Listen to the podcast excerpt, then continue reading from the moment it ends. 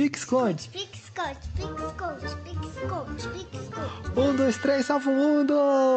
Você salva o mundo! Pique-esconde, pique-esconde, pique-esconde. Pique-esconde.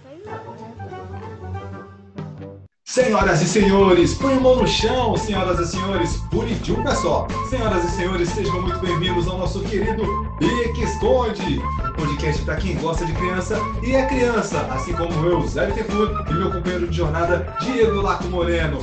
Fala, meu querido!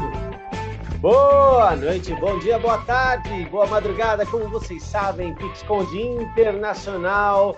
Good morning, good night, good evening. Eu não sei falar em tantas línguas assim, então vamos parar por aqui para não passar vergonha com o nosso sotaque. Enfim, e hoje um dia muito, muito, muito especial, como todos os outros dias muito, muito, muito especiais, e nós temos um, um eu ia falar um convidado, não. Vamos falar no gênero uma convidada. Ah, e por falar em sotaque, né? Uma paulista com sotaque de carioca, mas que mora em Minas Gerais. Uai, né? Que coisa, não? Então tudo hoje vai ser trem. Oh, mãe, no- nossa senhora! Quem é a nossa convidada, professor Diego?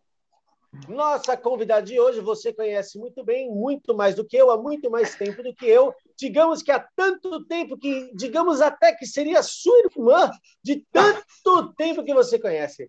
E apresentando agora para vocês a psicóloga Skel Alves. Palmas!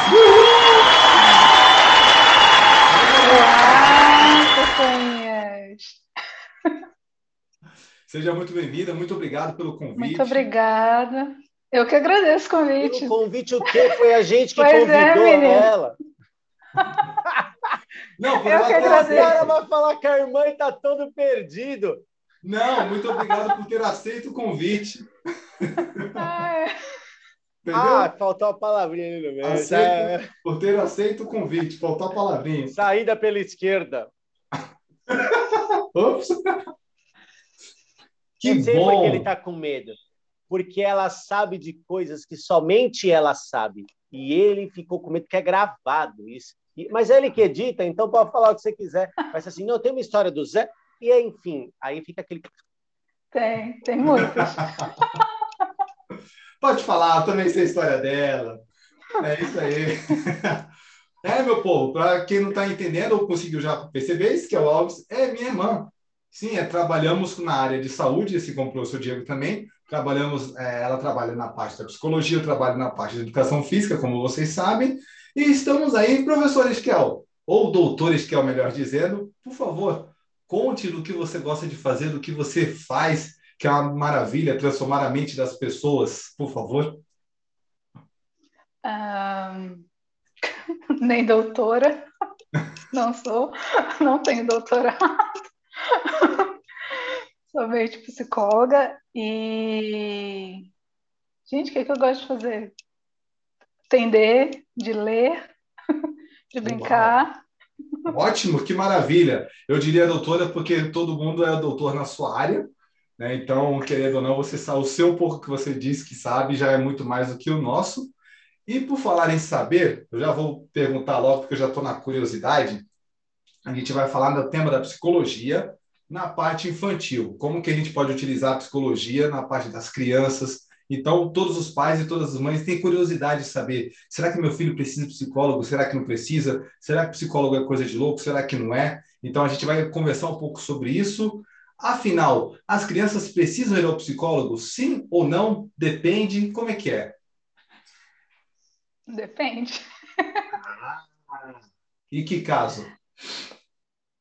É, Nossa, é uma, é uma pergunta muito, Ampla, né? muito ampla, né? Uhum. Em que caso? Tem vários casos, né? Pode acontecer diversas situações. E Uhum. aí. Eu tô até perdida com essa pergunta, porque Certo. Tem um, um exemplo legal que você falaria para gente, que você fala assim, um caso específico dessa forma, assim, assim, assado. Como que você mostraria para a gente que realmente precisa, uma criança com um comportamento específico, você encaminharia? Como seria, por exemplo?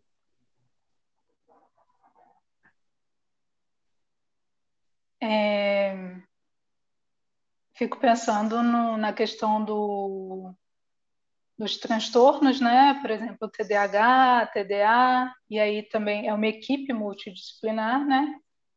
Que auxilia nesse diagnóstico. É, questões de separação de, de pais, né? Questões talvez de, de luto. Acho que é, é muito, é muito ampla, né? Essa resposta e também essa pergunta. E ela vai muito de encontro com a questão é, de tratar uma criança, você também acaba tratando a família junto, né? Então, ela é bem. Ela, ela é muito mais do que uma terapia infantil, né? Hum, legal. Professor Diego, algo que você está curioso, se coçando para perguntar? Sempre, claro. Teve um momento aí que eu perdi a pergunta, minha internet caiu e entrou no 4G. Eu falei, ah, não. Aí eu peguei o finzinho. Mas eu consegui entender um pouco. É, que eu vejo assim, por exemplo, as situações quando que a gente encaminha, a gente vê muitos pais falarem assim, por exemplo. Eu vou dar um exemplo da minha infância, porque eu fui ao psicólogo por uma situação muito específica. Eu era uma criança muito ansiosa, né? Para você ter uma hum. ideia, eu, e eu lembro desse dia, eu fui no psicólogo, na psicóloga, e eu tinha uma questão de horário muito rígida, ao ponto, vai, era 10 horas da manhã minha consulta, meu pai falou que deu 10 e 2, eu falei assim, vamos embora, porque ela não nos atendeu no horário, temos que ir embora. Então, era assim. E, enfim. Mas eu ia para como criança, e tem uma coisa que eu passei lá que era o seguinte: era uma criança que tinha e desenvolveu tique nervoso, e nunca fui tratado sobre isso, ou de uma forma que deu certo. Mas eu gostava muito de ir ao psicólogo no sentido que eu gostava do desenho. Eu gostava, e até hoje, essa linguagem que a que se trabalha muito com a arte terapia, com a linguagem dos desenhos, me interessa muito, porque dá para ver e perceber muitas, muitas, acho que, é, caminhos que podem conduzir né, a sessão a partir de um desenho. Então, eu queria que você falasse um pouco assim, como que é uma sessão com uma criança e também como que o desenho entra para uma... Como que o psicólogo avalia um desenho infantil, por exemplo? O que ele percebe como que um pai pode perceber a partir de um desenho que ali tem alguma coisa que ele, puxa, tem que ficar atento a isso? É... Pera, são duas perguntas. É, eu fiz um monte. Sem problema. Pergunta, responda uma, depois você. É, vamos à primeira. A primeira, então, vamos ah. levar assim. Como seria, como que funciona uma sessão com uhum, infantil, sim. com uma criança? Uhum. É, a sessão com a criança, ela, ela é bem, não vou falar que ela é semelhante ao adulto, porque não é, óbvio. Ela vai, ela vai ter o tempo lá, geralmente de até 50 minutos, né? Ou também menos, vai depender de como a criança vai estar naquele dia, daquela sessão, daquele atendimento. E também é, o atendimento ele pode se dar por meio da conversa, por meio da, das brincadeiras, né, do, dos brinquedos, do desenho também, que é uma forma de, de conversa com a criança. E ali vai se construindo uma relação, né? E aí também tem os atendimentos com os pais, que não tem como fugir dessa, dessa parte, porque é, um, é uma terapia, acaba sendo familiar, né? Vamos dizer assim. É um tratamento em conjunto.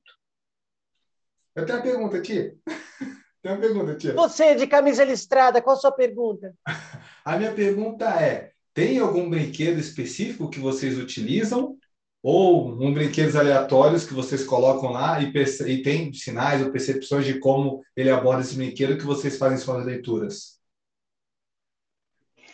Qualquer, qualquer brinquedo. Não existe um brinquedo específico. Geralmente apresenta-se brinquedos, né? Bonecos, enfim. E aí vai ter vários brinquedos e aí a criança ela vai escolher qual brinquedo ela quer, ou se ela quer desenhar. Tem massinha, tem argila, tem giz de cera, enfim. em várias coisas. Ah, entendi. Jogo de tabuleiro, enfim.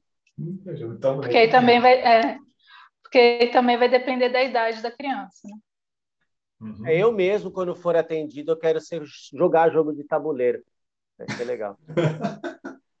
Imagina chegando no psicólogo, ah, tá, por que, que você. Não, queria jogar, fiquei muito tempo na pandemia sozinho, você pode jogar comigo? Só isso que eu queria. Você joga xadrez? Você, você liga para o psicólogo, vem marcar uma consulta, mas eu tenho uma pergunta.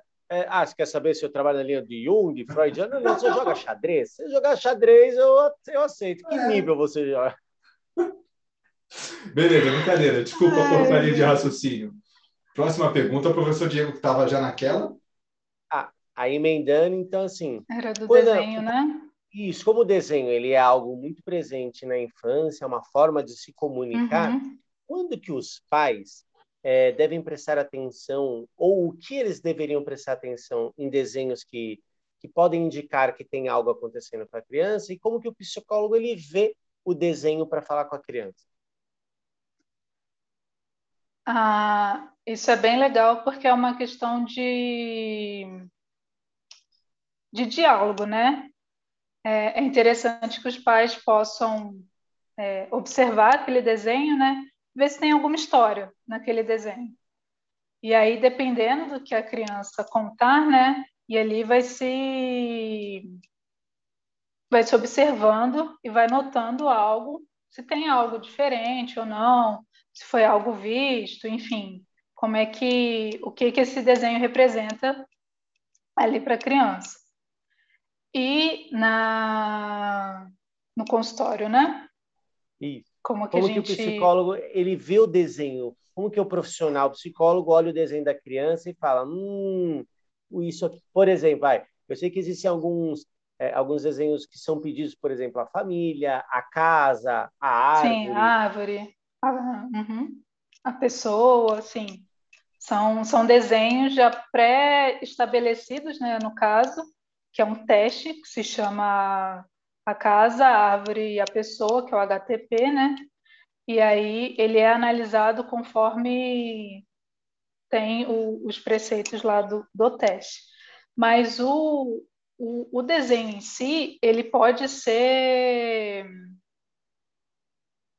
ele pode ser visto de diversas formas pelo psicólogo, mas juntamente com a criança. É sempre junto, né? Porque o psicólogo ele não vai adivinhar, etc. Ele sempre vai estar ali junto com a criança e é, pontuando e verificando com ela o que, que é cada, cada pontinho, enfim, cada coisa ali. É, é uma caminhada muito, muito junto, assim. Legal. Você tinha comentado mas a pergunta do menininho de Listra, da Blusa Listrada, linkando as perguntas, é, linkando com o assunto que o professor Diego domina muito bem, você falou da história, que cada desenho representa uma história. É, esse é um dos caminhos mais eficazes de construir um relacionamento com a criança através da contação de histórias? Não só no mundo da psicologia, mas você acredita de uma forma educacional? Sim. Um dos caminhos, né? Uhum. E você acha bem interessante, você acha que é bacana, você acha que pode desenvolver à vontade, não pode desenvolver? Pode desenvolver o quê? Não entendi. O, o lance da contação de histórias. Uhum. Não somente através do desenho, mas a contação de histórias em sim, si. Sim, uhum.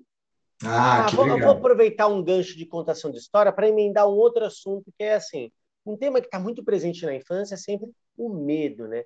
O medo do quê? Uhum. O medo do monstro, do bicho-papão que sai do armário, medo do tromão, do, dos fogos de artifício, o xixi na cama. Então, muito o medo, ele é, acho que é um tema muito presente na infância e cria-se muito a partir do desconhecido.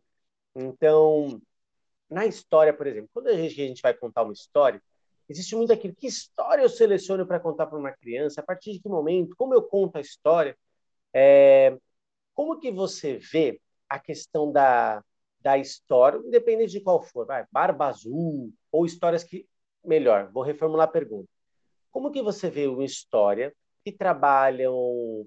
É, que dentro dela existem elementos relacionados ao medo, como, por exemplo, a morte, ou é, o sangue, o esqueleto, elementos que trazem um pouco do que pode ser assustador, como que seria isso dentro da psicologia? Como que é uma das visões, aquela que você estuda, que você você trabalha? Como que é trabalhar o medo, elementos aterrorizantes numa história para uma criança da primeira infância lá até os sete anos? Isso pode acarretar em traumas futuros? Isso pode acarretar em, em fortalecer? Como que é visto isso? Trabalhar o terror, o medo com uma criança pequena através da história? Uau, hein? Bem difícil. É. é, começamos! Agora, agora vai ser uma atrás da outra. Eita! Ela, que bacana, né, gente? Que bacana. Você não avisou ela que era assim? Meu Deus do céu! Eu já imaginava, mas eu falei assim, ah, não, né? Vai ter um desconto e tal. Mas, eu ainda falei, cuidado aí com as perguntas. Tal. Mas tudo bem. É trabalhar com histórias. Como é, eu acho que acho, né? Vamos dizer assim. É, acho que tudo depende da forma como é colocado, né? Da forma como é se contado, como que é esse esse terror, como que como ele vai ser ali passado para a criança, né? No caso. É, imagina que você, como psicóloga, conhece, gosta das histórias e trabalha com elas numa sessão. Uhum. Imagina que a criança indica a, ela indica traços de que está sendo sofre um, um abuso psicológico uhum. ou um abuso emocional, alguma coisa. Como que seria, por exemplo, eu posso pegar uma história onde eu tenho uma figura, vamos supor que é o pai que causa isso. Eu pego uhum. uma figura masculina dentro da história que representa esse terror para a criança do, da agressão verbal, por exemplo, e a partir da história é possível olhar como a criança reage a partir daquilo que eu conto, trazendo simbolicamente. Então, não precisa ser um homem agredindo uma criança. Pode ser, por exemplo, um leão agredindo um rato. Então tem aquela questão do maior e do menor. Uhum. Como que é trabalhar isso? É possível através dos símbolos, das fábulas, desses elementos, puxar e conseguir é, trazer da criança algo? Sim, com certeza. Hum. Absoluto. Com ah, tá certeza. Desconto bom, hein? Ah, você está ficando esperto, hein, garoto? Você está ficando esperto. Com certeza. E, e, é interessante que geralmente as crianças elas têm uma. Não são todas as crianças que conseguem é, conversar, né? Falar, enfim. Por isso que a gente utiliza recursos, histórias, brinquedos, o desenho, é, a massinha, a argila, enfim, vários recursos. E esse e, e utilizar uma história específica, porque a demanda ela vai vir no caso dos pais, né? E aí utilizar essa história específica para poder conduzir e até mesmo investigar o que está acontecendo ela é muito bem muito bem vista, né, no caso. Ela é muito é, é, é um é uma ferramenta muito bem utilizada. Ah, legal. E no caso, por exemplo, você tinha comentado dos pais, de conversar com os pais, porque não tem como fazer só a criança, porque é necessário também ter um canal de comunicação com os pais. Uhum. Qual é a relação de porcentagem das coisas que estão acontecendo com as crianças ser de responsabilidade dos pais ou não tem nenhuma não tem nenhuma ligação? Como que você falaria para a gente isso? Eu não vou colocar uma porcentagem. Mas assim, ó, quando você chegar na meta, você tem que dobrar a meta. É, tipo isso. Entendi. É, é quase, vamos dizer assim, eu não vou dizer 100%, porque alguns casos, é, enfim, são casos já diferentes, né? Vamos dizer assim. Mas, nos 90, vamos dizer. E a partir de que idade a criança pode ir para um psicólogo? Você fala assim, ah, a partir de qual idade é interessante ou pode ser considerado importante levar, se apresentar alguma coisa assim? Ah, até a partir dos cinco anos, antes disso não adianta, tem alguma coisa assim? Vai depender muito do, do profissional, né? Tem profissional que, que já atende a partir do, dos três anos, ou tem profissional que atende a partir dos cinco, ou quatro anos também. Ah, bom saber. Antes ainda fica, ainda tem profissional que que não gosta, né, de atender antes às vezes do, dos três anos, enfim, porque é muito novo. Ou porque Aí tem vai... que pelo menos uma, um, conseguir estabelecer um diálogo verbal. É necessário isso ou não, necess... não precisa? Vai depender da, da, da demanda né, desses pais em relação à criança. Hum, legal. Então, tudo vai depender. Ótimo. Você é, tinha falado. Vou, vou, falar um negócio com você, gente. Na psicologia. Tudo, tudo depende. depende. Tudo depende. Tudo depende. Sim. Tudo, tudo. É. Não foge muita regra quando a gente faz as aulas de educação física. Muita coisa depende. é. Ah, professor, eu posso fazer supino inclinado? Depende. Depende. É. Professor, né? Mas faz Mas mal pular? Pliometria faz mal? Depende. É. Ó, eu vou puxar uns temas agora, mas diretos que acontecem com criança, por exemplo. É, eu falei do xixi na cama. A gente, antes do depende, eu sei que depende de muitos fatores a criança fazer xixi na cama. Mas uhum. quando a gente fala assim, a criança tem alguns assuntos que são mais recorrentes quando chegam no psicólogo. Quais são esses temas mais recorrentes que as crianças, os pais levam as crianças para o psicólogo? Normalmente Quais são os temas que chegam mais comuns?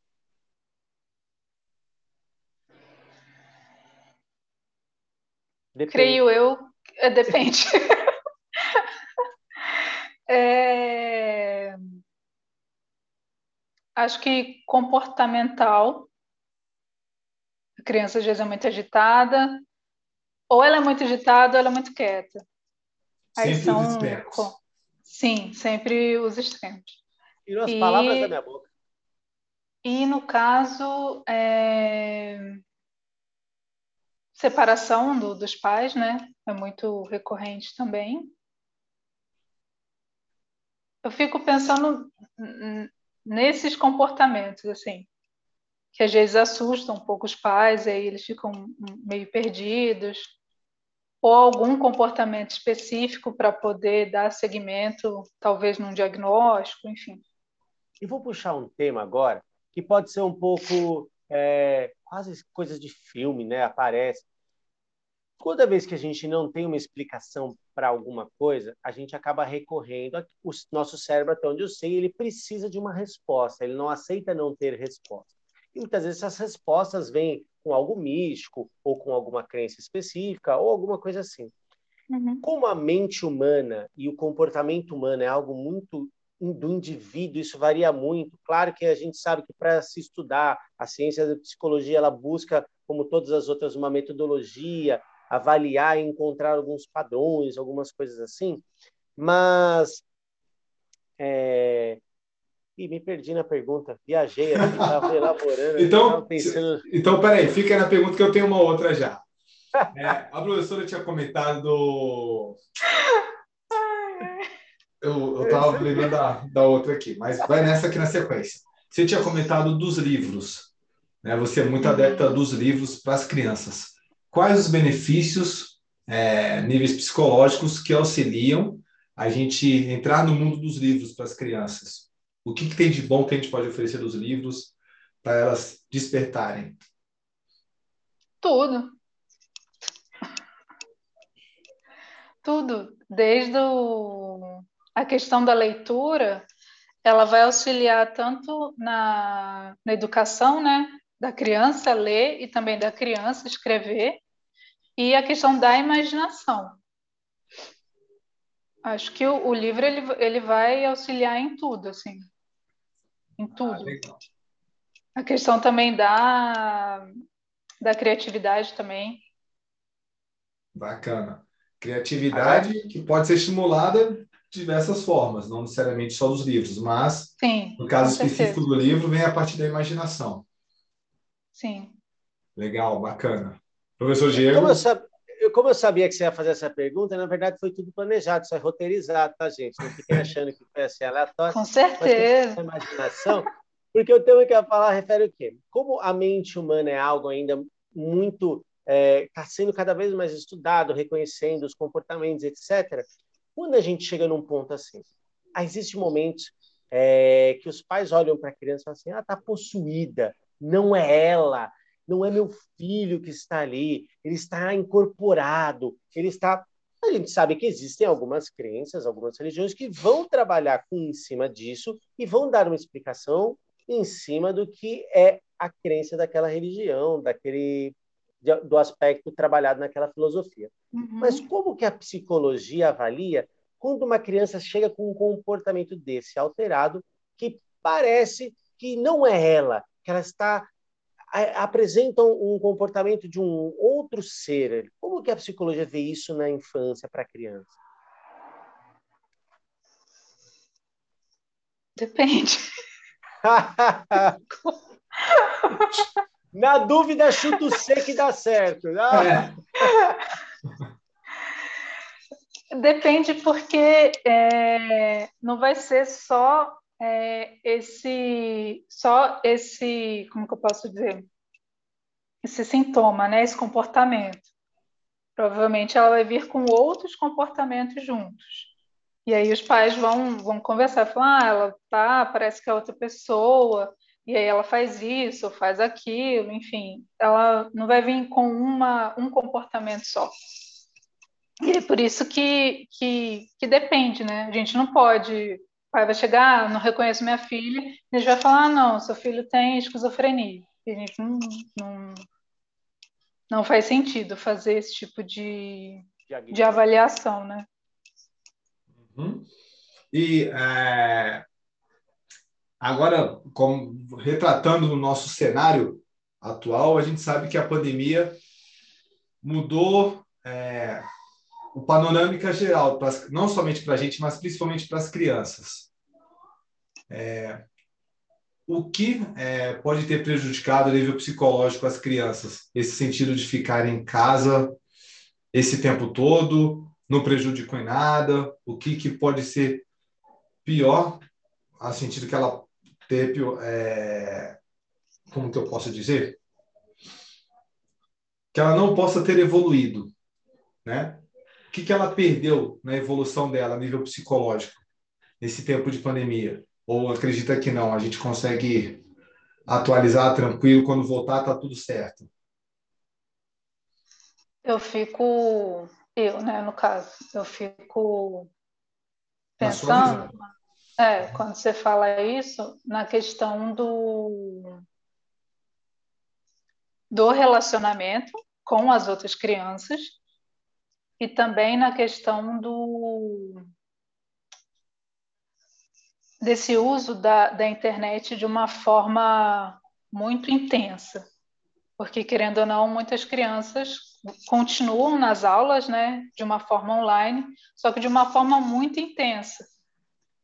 E aí com como que é lidar com todo esse esse esse peso, né, de essa intensidade de, de atividades, de muitas coisas e também de ao mesmo tempo que tem muitas coisas, a criança está dentro de casa e aí os pais precisam auxiliar, mas os pais também precisam trabalhar e essa criança também precisa estudar.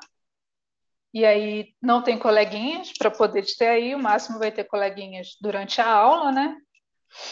E eu acho que isso é, é algo que vai ter um reflexo lá na frente. Isso é um Ou assunto, já está tendo, né? É, quando você fala, isso é, a gente pensa numa situação de estresse, né? Então, o adulto, a gente identifica alguns sinais mais claros do estresse, que podem até ser é, sintomáticos. Então, ele vai ter manchas no corpo, queda de cabelo, entre outras coisas mais. Como que a gente identifica um sinal de estresse que uma criança pode estar passando nesse momento? Como que são os sinais de estresse na criança que a gente pode falar, puxa vida, eu preciso repensar, né? Então ela está lá exposta a tantas horas no computador, sem socialização, é, é home office, pede atenção, não dá atenção. Como que eu identifico os sinais de estresse na criança? São bem parecidos com o do adulto, né? Ela vai ter. É, talvez ela fique mais irritadiça, ela vai talvez ter uma dificuldade muito maior, vai ter talvez um chorar um pouco mais, né? Isso tudo vai depender da idade da criança e a intensidade com que as coisas estão acontecendo dentro da casa. Ah, entendi. Então, o clima que a gente tem em casa influencia no tipo de comportamento dela. Então, se eu, se eu consigo... Também, com certeza. Então, se eu estou num... Apesar da pandemia ter um clima chato, se a gente consegue deixar um clima descontraído em casa, brincar bastante com ela, então a gente consegue é, fazer com que o prejuízo não seja tão grande. Sim, eu fico pensando também nessa questão de estar junto com a criança, também é, é algo que, que dá uma amenizada para os pais, né? Nessa questão de, de brincar e de, de ter aquele momento ali junto com ela, para o adulto também poder descansar e para ela também poder descansar, né?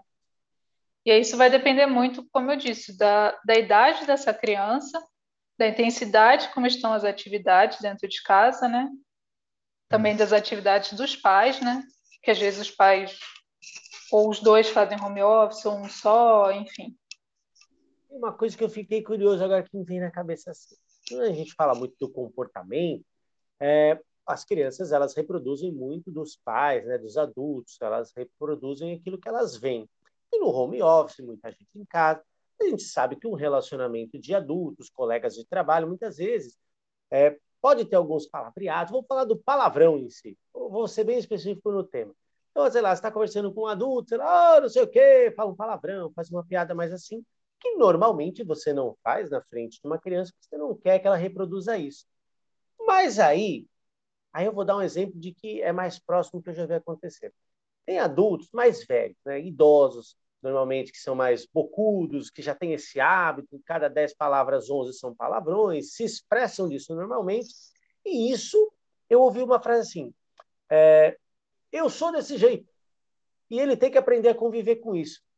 Como que é para uma criança, ou melhor, né, como que um psicólogo avalia a visão da criança frente ao assunto assim?